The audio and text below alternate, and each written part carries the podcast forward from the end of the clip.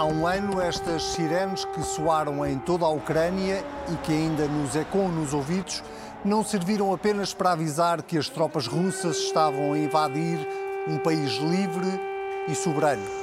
Serviram também para acordar o Ocidente de uma longa, cúmplice e hipócrita letargia em relação a Vladimir Putin. Há um ano, como agora, Putin repete a retórica que só pode servir de alimento intelectual a quem não tem intelecto. Сейчас наши бойцы героически сражаются с неонацизмом, пустившим корни на Украине. Защищают наших людей на наших исторических территориях. Há um ano, como agora, Putin vai repetindo o mantra que o mantém no poder. À falta de um inimigo real, inventam-se inimigos fictícios. Ответственность за разжигание украинского конфликта, за эскалацию, за рост числа его жертв полностью лежит на западных элитах. Há um ano, como nos últimos 365 dias de guerra, Putin continua sem uma única conquista para apresentar, uma vitória que lhe sirva de salvo-conduto. This war is never a necessity, it's a tragedy.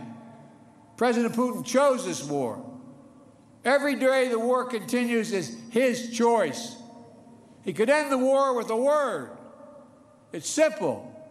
If Russia stopped invading Ukraine, it would end the war. Brutality will never grind down the will of the free. And Ukraine, Ukraine will never be a victory for Russia. Never. Nunca digas nunca. Podia ser um provérbio do pragmatismo chinês em relação a esta guerra. De Pequim chegam agora propostas de acordos de paz que têm subjacentes o mais básico dos princípios. Melhor que uma vitória da Rússia é uma derrota dos Estados Unidos. 我们愿意再次强调，中俄的全面战略伙伴关系从不针对第三方，当然也就不受任何第三方的 e assim se passou um ano. Entre mortos e feridos, ainda há quem ache que se pode salvar do julgamento da história. Pombas da paz que continuam a esvoaçar de palas nos olhos, como se a verdade, que é só delas, fosse para sempre absoluta. Há 40 anos, Mitterrand, confrontado com manifestações falsamente ingênuas pela paz e pelo desarmamento, em tempos de Guerra Fria, disse o seguinte: verifique que os pacifistas estão todos no Ocidente e os mísseis no Leste. O que mudou afinal no mundo? Quem são, aqui e lá fora, ontem como hoje, sempre as mais vocais das pombas da paz? Os direitos que a Ucrânia invoca constituem o fundamento da nossa própria liberdade. Somos capazes de aprender com a história, cientes que não somos mais virtuosos nem mais sábios que os nossos antepassados. Fomos arrastados para o passado, para um passado sombrio que julgávamos morto e enterrado. Porém, como um grande escritor nos advertiu num dia particularmente inspirado, o passado não está morto, o passado nem sequer passou.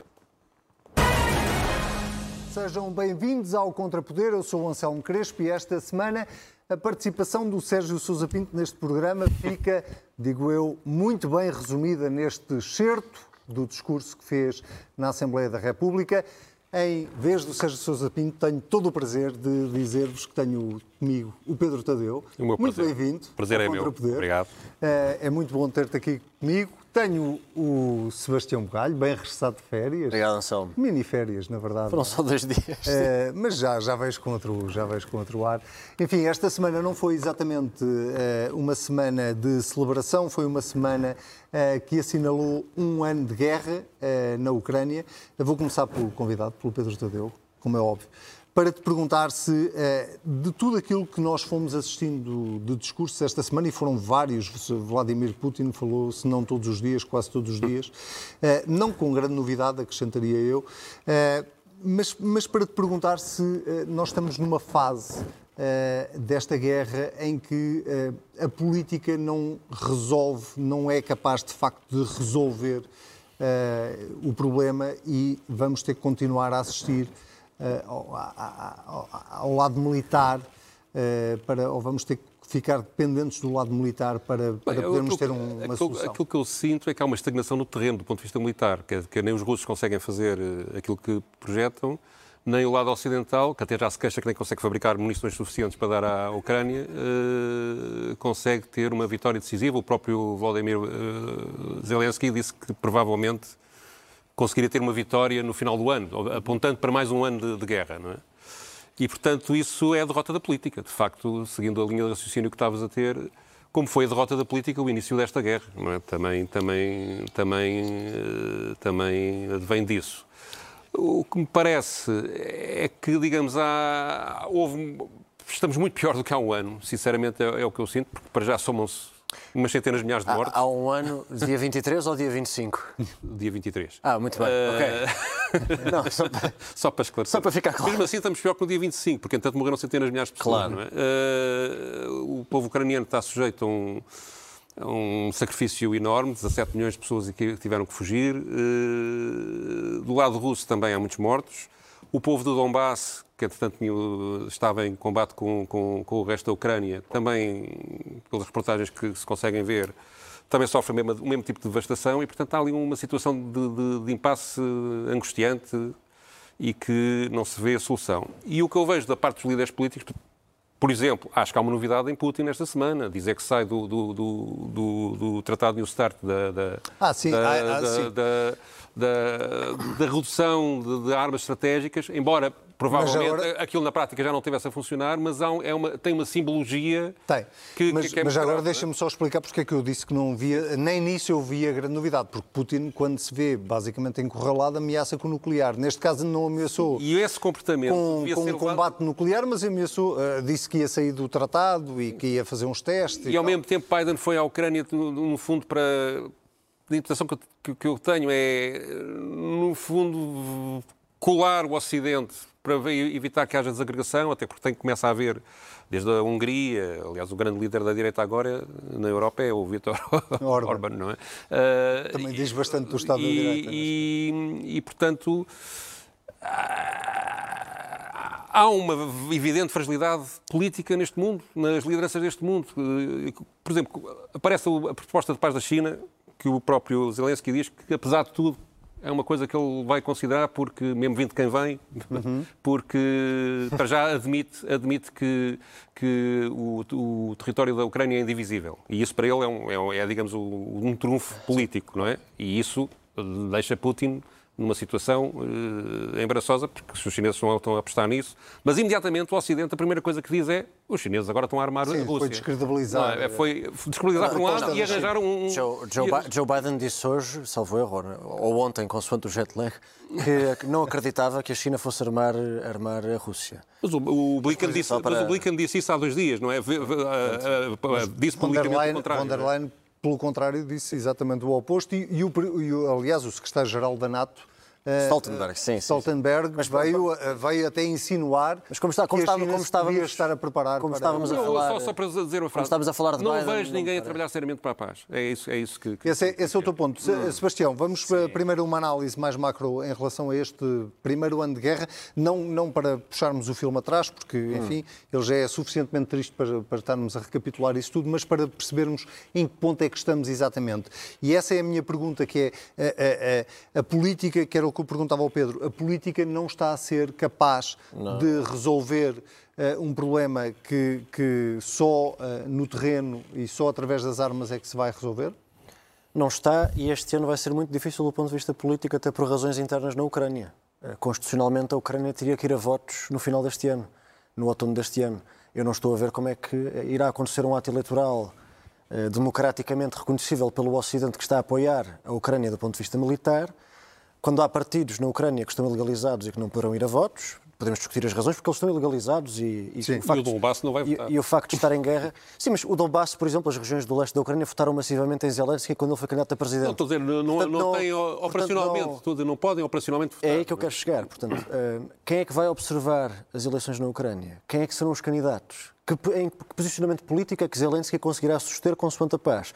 Politicamente, não estamos só numa posição difícil, vamos ficar numa posição ainda mais difícil. Uhum. E eu acho que é importante termos noção disso. As coisas não vão melhorar, as coisas ainda vão piorar antes de melhorarem, como se costuma dizer nos Estados Unidos. Agora, hum, duas notas sobre aquilo, que, sobre aquilo que vocês dois ainda agora conversavam.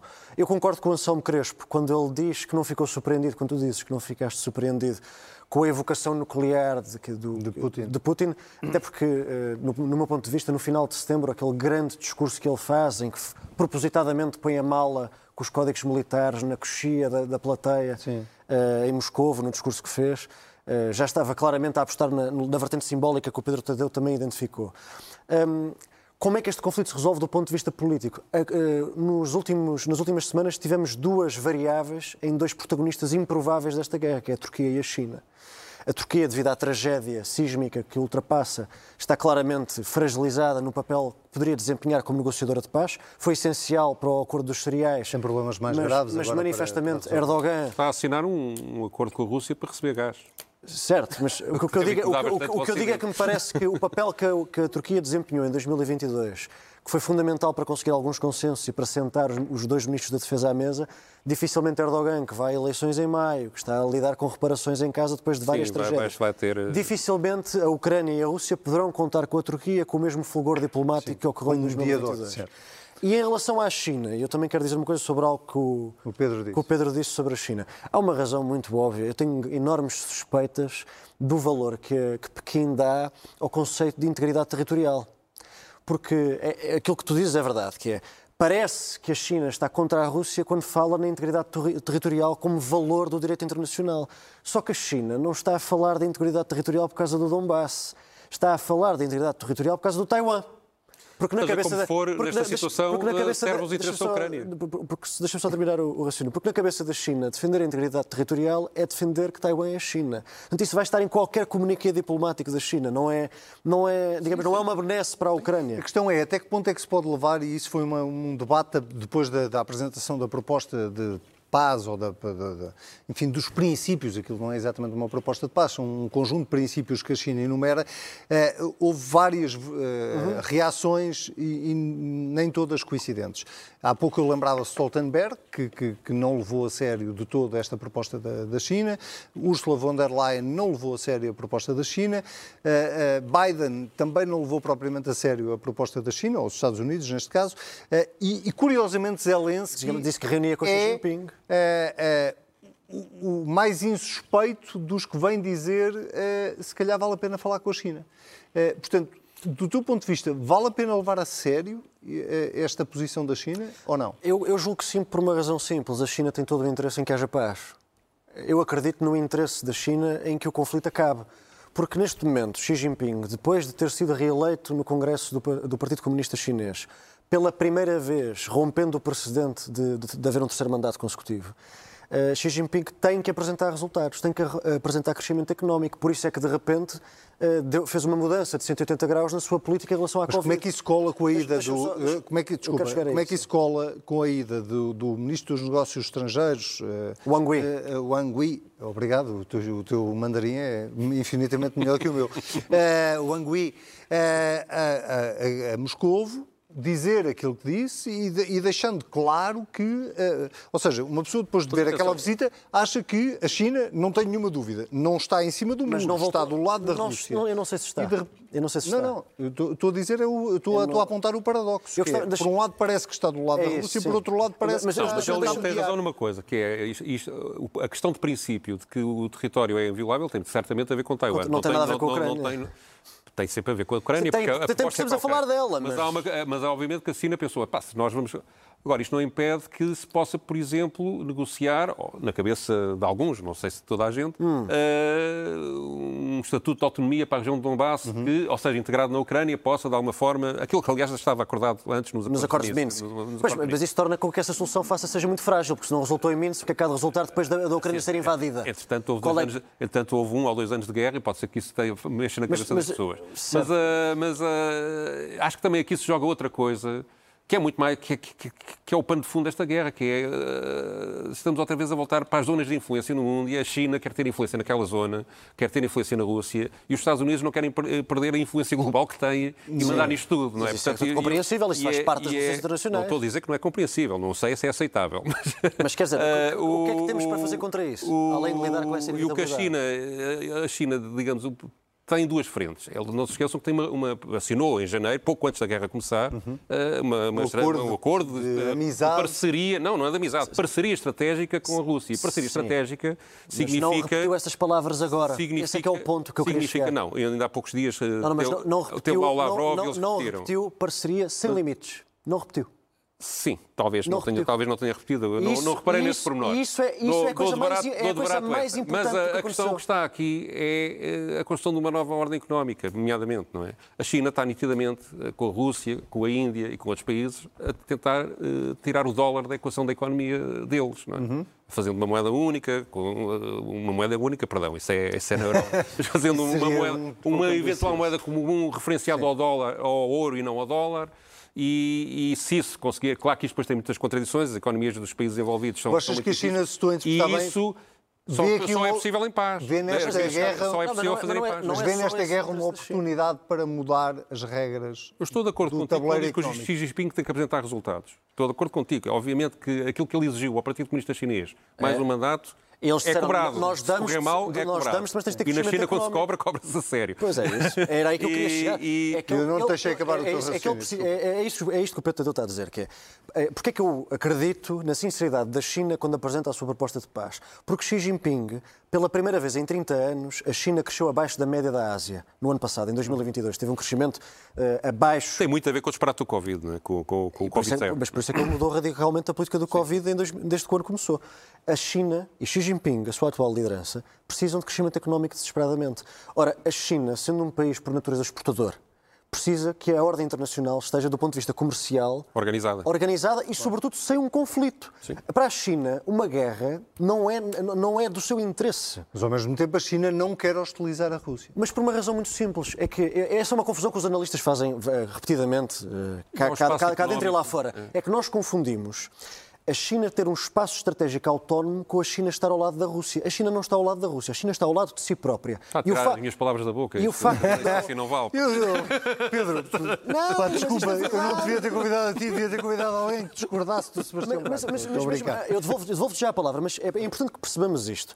A o facto da China não estar ao lado do Ocidente não quer dizer que esteja taxativamente ao lado da Rússia. Quer dizer que na nova ordem que sair depois da guerra, a China quer ter a sua influência própria.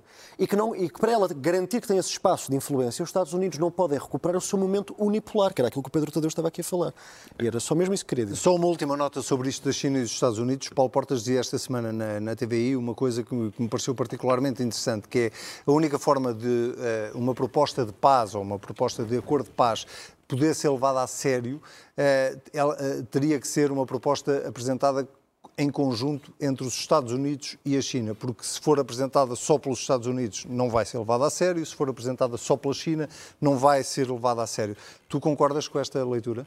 O Lula disse isso. O Lula veio propor, veio propor um. Estás a dizer que Paulo Portas elogiou Já está de acordo, com o Lula. Silva. Pode ser que Lula agora Lula dizer já possa falar no preciso- 25 de Abril Ofereceu-se para o Brasil ser mediador e, que, mas, e disse que nessa mediação devia-se incluir a China, Estados Unidos, representantes da União Europeia, nomeadamente a Alemanha e a França, e, disse, e a Índia, salvo erro, Uhum. que nomeou também a Índia.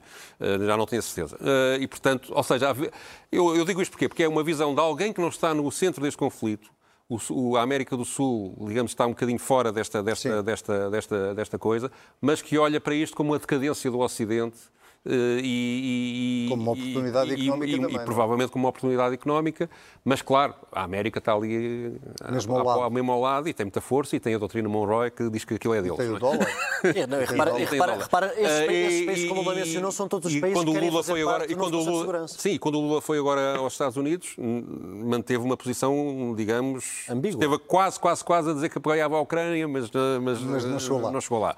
Eh, aliás, deixaria grande parte do seu eleitorado furioso. Eh, mas o Achas se isso? tivesse isso. Nacionalmente? Sim, né? Achas eu, que o que a percepção que o brasileiro- Brasil tem disto não é a mesma que nós temos aqui. Mas achas que, são, achas que são a favor da invasão da Ucrânia? Os Não, brasileiros? mas eh, vamos lá ver. O- o- esta coisa de que se, se critica a forma como a NATO está a atuar é ser contra, é ser a favor da invasão da, da Ucrânia, é, isso não faz sentido. A NATO é? está a bloquear Olha, uma isso é, um, isso é um ótimo mote para fecharmos este tema de um ano de guerra da Ucrânia, para, para irmos aqui um bocadinho, não exatamente à política doméstica, mas, a- mas à forma como, eh, eh, do ponto de vista nacional, nós temos eh, estado a olhar para, para isto.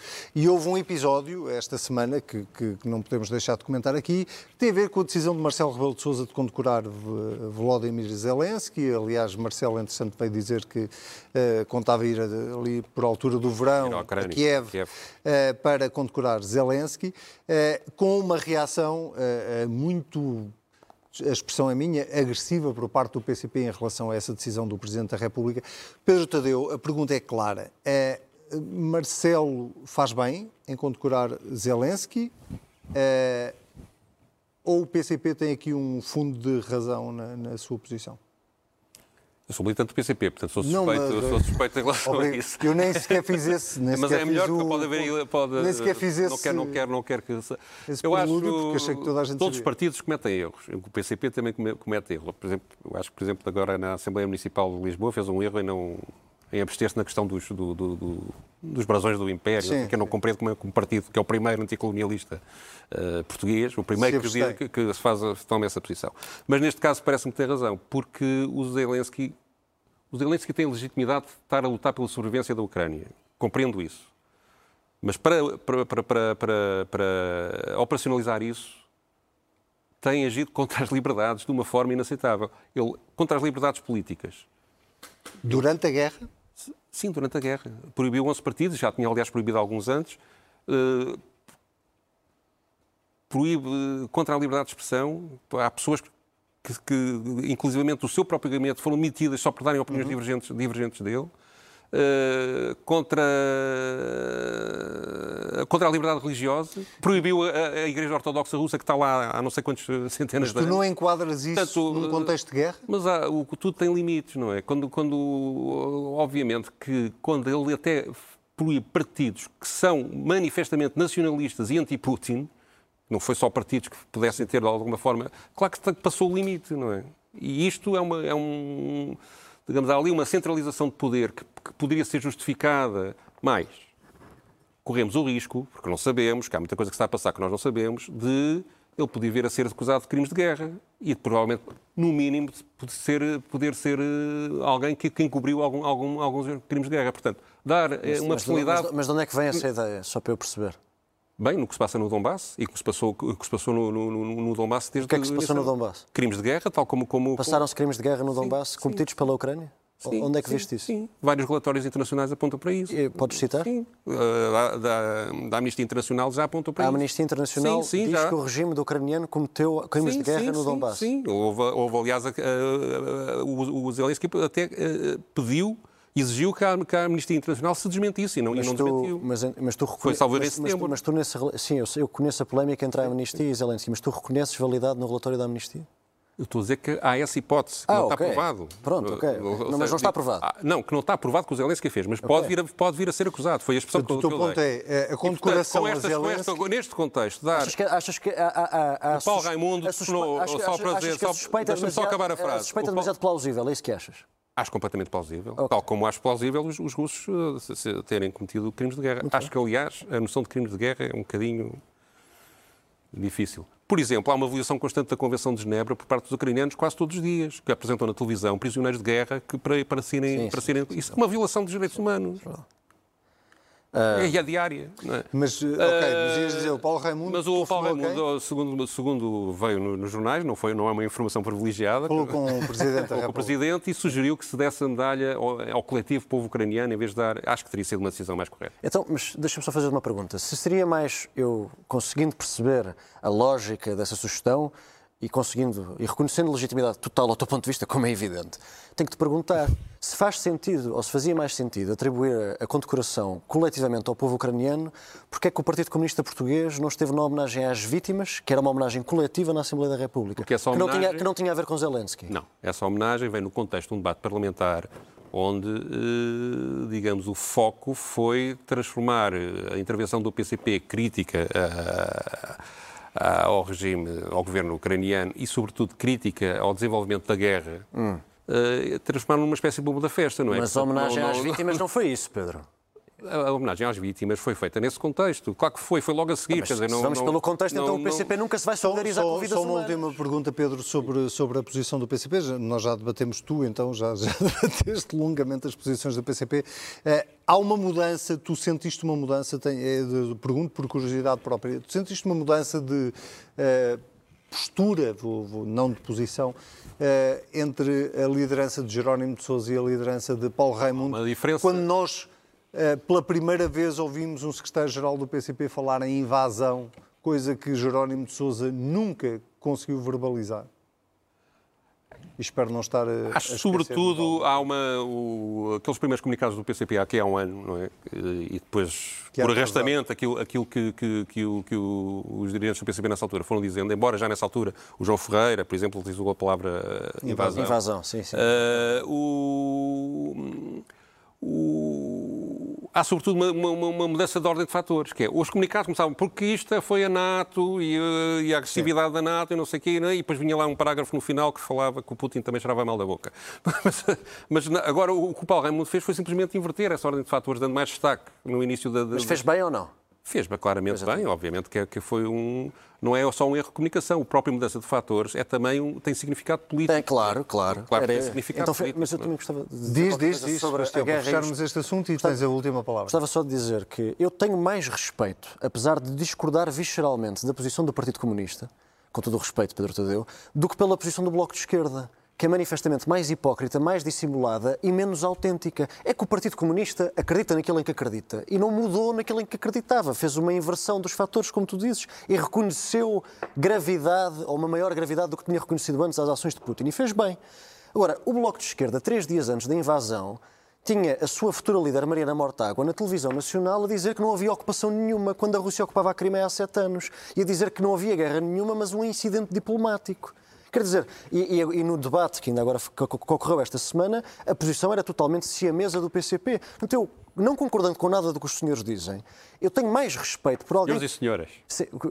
Não, sabia que vocês, não, não sabia que vocês tinham adotado essa, essa modalidade. Mas pronto, não, não, concordando com nada do que os camaradas e as camaradas dizem, uh, reconheço mais autenticidade e até alguma coragem intelectual no PCP do que na dança utilitarista. Essa coragem, sem dúvida, mas pouco... dizem que a política a coragem é suicida, não é? Sim, mas, mas eu reconheço valor à coragem na política e acho que o Zelensky também é uma prova disso. Sim, é verdade. Mas, mas o, é o, o, Bloco de Esquerda, quer dizer, ou nós ouvimos o debate desta semana e, e por exemplo, disse uma, uma coisa que é, é, é factualmente inverdadeira. Disse que o governo português, do qual eu não sou exatamente um grande defensor. Não. Uh, que tinha sido subalterno em relação à União Europeia na, na, reação à guerra da Ucrânia. Nós e o governo espanhol fomos dos únicos, dos únicos, a quebrar unanimidades, nomeadamente nas questões de energia.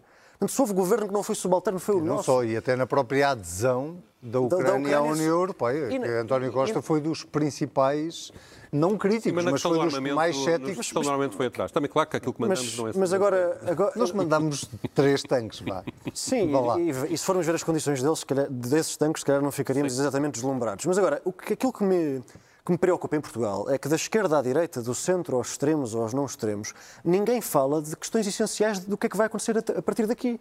Ninguém fala de que a verba para a coesão e para o Estado Social Europeu vai diminuir com, claro. o, com o alargamento. Uhum. Ninguém fala de como é que vamos redimensionar de forma equilibrada os nossos serviços públicos, a nossa saúde e a nossa educação, tendo em conta que vamos receber menos dinheiro de Bruxelas porque a União Europeia se vai alargar, claro. concordando ou não com esse alargamento. Ninguém fala de como é que vamos conciliar o aumento do investimento em defesa de todos os Estados-membros membros com as carências sociais da Europa. Quem é que fala sobre isto? Eu não vejo. Não vejo nem à esquerda, nem à direita, nem no governo, nem na oposição. Quer dizer, não, há uma espécie isso, de. Isso, isso, isso vem aí. É, e há uma espécie de fatalismo. Ah, pois, a inflação vai subir e tal, temos pena. E isso, isso, isso, é... isso leva-nos para o nosso próximo tema do programa desta semana e por isso vamos ao Quem Vota. Apenas porque vamos falar do Ministro das Finanças, não exatamente porque vamos falar de inflação. Uh, ficámos a saber uh, esta, uh, esta sexta-feira e, e, sobretudo, este sábado, primeiro de um projeto de parecer da IGF, vou começar por ti desta vez, Sebastião. Uh, a propósito, um, um relatório, uh, um, um, inquérito pedido pelo próprio Ministro das Finanças e, na altura, ainda pelo Ministro das Infraestruturas, Pedro Nuno Santos, depois da, do, do, do, caso Alexandre Reis e da polémica indenização de meio milhão de euros, uhum. uh, e ficámos a saber que a IGF terá detectado irregularidades, a notícia foi avançada pela SIC, eh, terá detectado irregularidades nesse processo e acha que o processo de indenização de Alexandre Reis não foi um processo eh, bem conduzido. Nós não precisávamos da, IGF para saber isso, não é? Tu, sei da lista.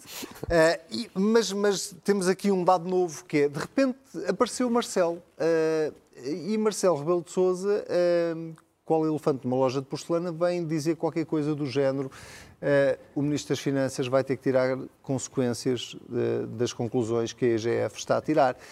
O que é que tu lês destas palavras de Marcelo Rebelo de Sousa? Bem, eu, provavelmente ao contrário do Presidente da República, ainda não vi à minha frente o relatório da EGF. Uhum. Não vi. Portanto, não o conheço. Uh, mas as informações que tenho sobre esse relatório... Mas que, admites que ele possa ter informação que tu não Admito, tens. Admito, absolutamente. As informações que eu tenho não são ou não rimam com a reação do Presidente da República. Porque aquilo que eu consegui apurar depois de ouvir Marcelo Rebelo de Sousa, o relatório da Inspeção-Geral de Finanças não é nada bruto com Fernando Medina. Antes, pelo contrário. É com Hugo Santos Mendes e é com Pedro Nuno Santos. Portanto, o, o, atual Ministro das Finanças não, não é exatamente visado tanto quanto os seus ex-colegas de governo, que se demitiram, em relação ao processo de Alexandre Reis. E também não percebo, do ponto de vista político, e digo com todo o respeito, mas eu não percebo a reação do Presidente da República, porque Marcelo uh, diz que o, o Ministro das Finanças tem que tirar consequências políticas. Mas no mês da crise política, em que Fernando Medina estava debaixo de fogo, quem segurou Medina foi Marcelo.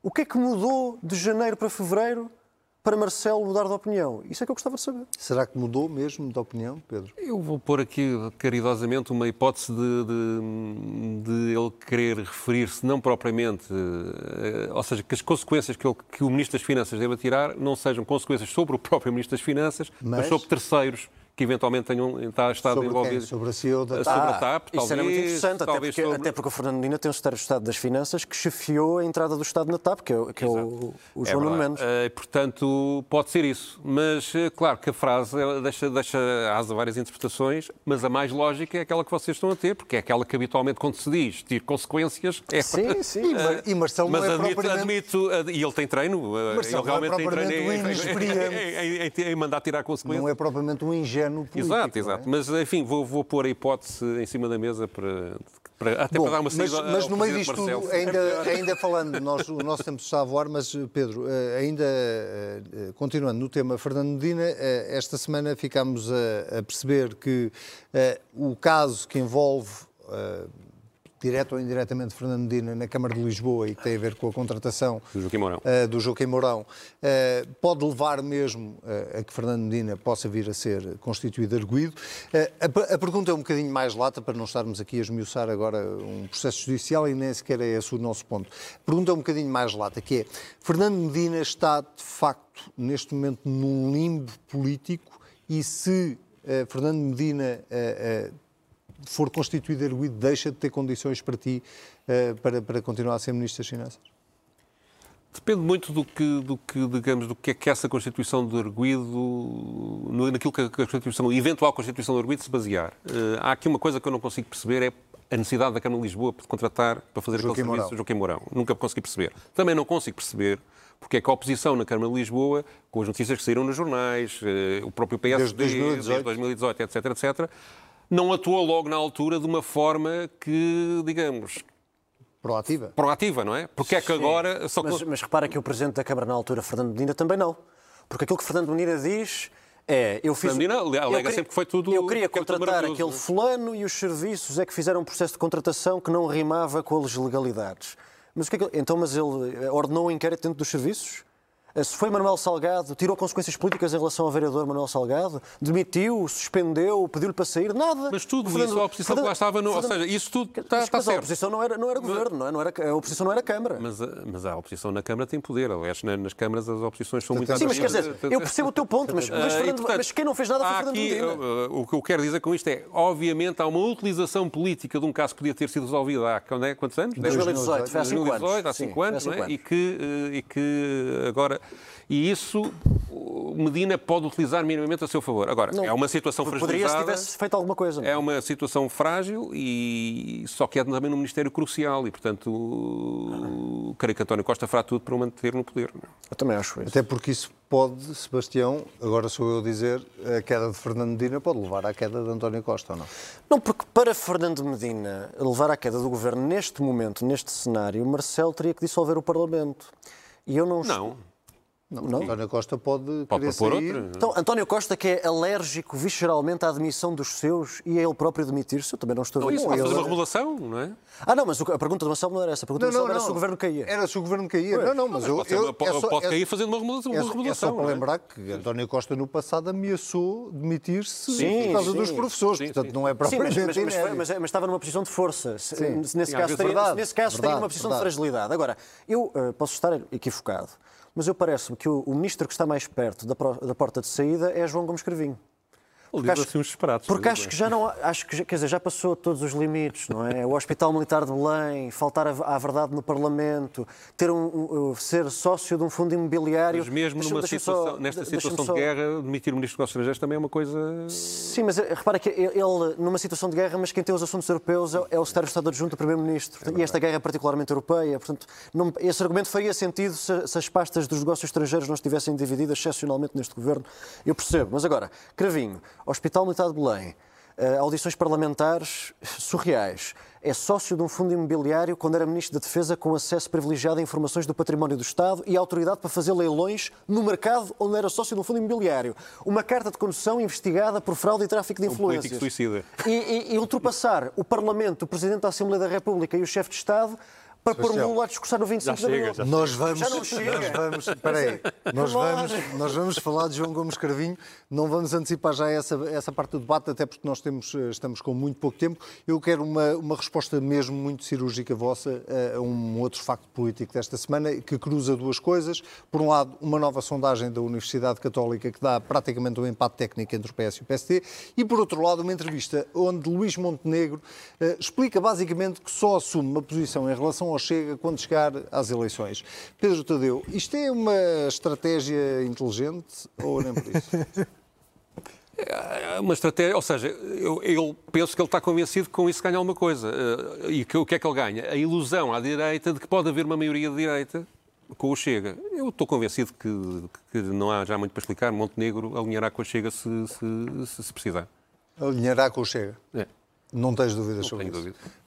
Eh, Sebastião, ias chamar João Gomes Carvinho. Não, João Gomes Carrinho não. Tanto até porque a homem. minha carta de condução está em dia. Mas, mas isto, e não sou sócio do fundo imobiliário, nem ministro. Mas isto para dizer sobre, sobre Luís Montenegro, há uma coisa que é problemática em relação à posição do Presidente do PSD, que é o Pedro Tadeu tem razão quando diz uma coisa. O Luís Montenegro está convencido que esta é a estratégia certa para lidar com a questão do Chega. E eu, eu, o Luís Montenegro não nasceu ontem, está na política há 20 anos, eu admito que o seu racional possa fazer sentido. Eu acho é que ele se vai chocar de frente com o problema, que são as eleições europeias. Porque nas eleições europeias o Chega vai afrontar. Essa será a sondagem, a verdadeira sondagem. Vai, exatamente. Não só isso, não só ele tem um problema eleitoral nas europeias, que são um grande desafio, como diz o Pedro Tadeu, mas também tem um problema que é. Então andou dois anos a fugir a atacar ou a defender o Chega e depois vai disputar diretamente umas eleições com o Chega, porque são as europeias, onde um dos grandes adversários políticos e eleitorais do PSD para sobreviver a essas eleições vai ser André Ventura, que vai, vai apocar o PSD, vai, vai Pode não tentar- ser André Ventura. Vai tentar Já- já ficar à frente que de André não. Ventura. Podia não, não, não, não, podia. mas é o, é o Presidente do Partido, é o Presidente Sim, do Chega. sim, sim. Portanto, porquê é que nós estamos, porquê é que nós na É direita ele que vai andar na rua, Evitamos- seguramente. Vamos estar a evitar confrontar o Chega ou combater o Chega até à inevitabilidade de termos que fazer campanha contra ele. É, uma- é algo que eu honestamente não percebo, mas admito que haja aí um raciocínio espetacular. Muito bem, eh, parece-me que vamos ainda ter muitos programas a debater este tema. Vamos às moções desta semana. E o Pedro Tadeu tem uma moção de censura para quem? Para o Ministro da Educação, porque esta tensão na, na- na educação já dura desde dezembro, não é?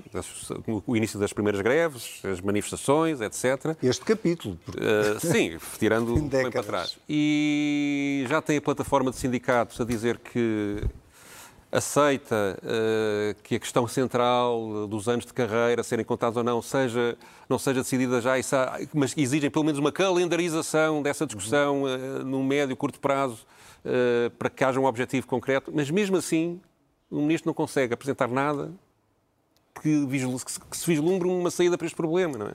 E parece-me que é demasiado tempo para. Ele para apresentou um conjunto de propostas, foram todas rejeitadas, não é? Sim, mas as propostas é mais do mesmo, ou seja, ele, o que ele fez foi, digamos, um baralhar de novo. Só uma pergunta rápida, tu achas que, que o Governo devia uh, recuperar os seis anos que faltam? Obviamente que eu compreendo que haja um problema orçamental em relação a isso, mas acho que deve recuperar esse tempo e deve, sobretudo, projetar a maneira de o fazer e, e comprometer-se com isso. Muito bem. Sebastião, a tua moção esta semana, deixa-me adivinhar, é para João Gomes Cravinho. Eu acho que vou começar a chamar-lhe a moção Gomes Cravinho. não, é só porque já, já é demais. E já toda a gente percebeu que é demais. O Presidente da República já percebeu que é demais. O Presidente da Assembleia já percebeu que é demais. O Primeiro-Ministro já percebeu que é demais. O Grupo Parlamentar do PS já percebeu que é demais. Portanto, eu, eu acho que antes de Medina cairá João Gomes Cravinho, mas posso estar equivocado, porque, pelos vistos, tudo é possível com este governo e nesta realidade. Tu achas política. ou tu sabes? Eu até julgo que já se começam a pensar em sucessores, e até podemos apontar uns. Eu acho que seria, faria sentido, por exemplo, se Pedro Marques quisesse sair antes das europeias para não ser recandidato, ele é vice-presidente da bancada uhum. dos socialistas na Europa para a política externa, e, e, António Costa gostou de trabalhar com ele quando era ministro. Acho que Nuno Severino Teixeira coordenou o grupo de trabalho do Conceito Estratégico de Defesa, foi apresentado o mês passado, faria sentido, já foi ministro duas vezes. Acho que para ir buscar um independente com, com presença mediática e consiga fazer pontos entre a esquerda e a direita e para António Costa deixar de ouvir que não consegue recortar fora do PS, o Bernardo Pires de Lima faria todo o sentido. Portanto, eu acho que, de certo modo, já há vários sucessores a serem falados. Bernardo Pires de Lima não está na, em play neste momento como... Ah, sim, mas não é a primeira vez que Marcelo Gonçalves fornece, fornece quadros para fora, fora, da sua casa civil. É... Eu acho que isso acabará por acontecer mais cedo do que tarde. Muito bem. É, meus senhores, o nosso tempo voou rápida, rapidamente. Eu vou pedir, vou pedir ao Pedro que seja o mais sucinto possível para nos dar a sua sugestão, porque é nosso convidado e eu não vou... Uma visita ao Museu do Aljube e da Resistência Está lá uma exposição eh, de longa, de longa duração sobre o que foi o fascismo português, ou o Estado Novo Português. Tem coisas sobre as colónias, coisas sobre as estruturas, coisas sobre a resistência. E isto serve também para assinalar que a Rita Rato, militante comunista, que quando foi empressada no cargo há uns anos, levantou uma grande polémica, toda a gente achava que era uma coisa perigosíssima, agora foi reconduzida pela Câmara de Cas Moedas e, pelos vistos, não houve polémica nenhuma. Muito bem. Eu também uh... associo este cumprimento à Rita Rato e ao seu trabalho no Museu do Baljube.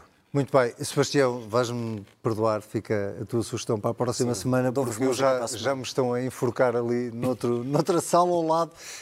Uh, o Contrapoder desta semana fica por aqui. Uh, nós estamos de regresso na próxima semana, já com o Sérgio Sousa Pinto e com o Sebastião Bugalho.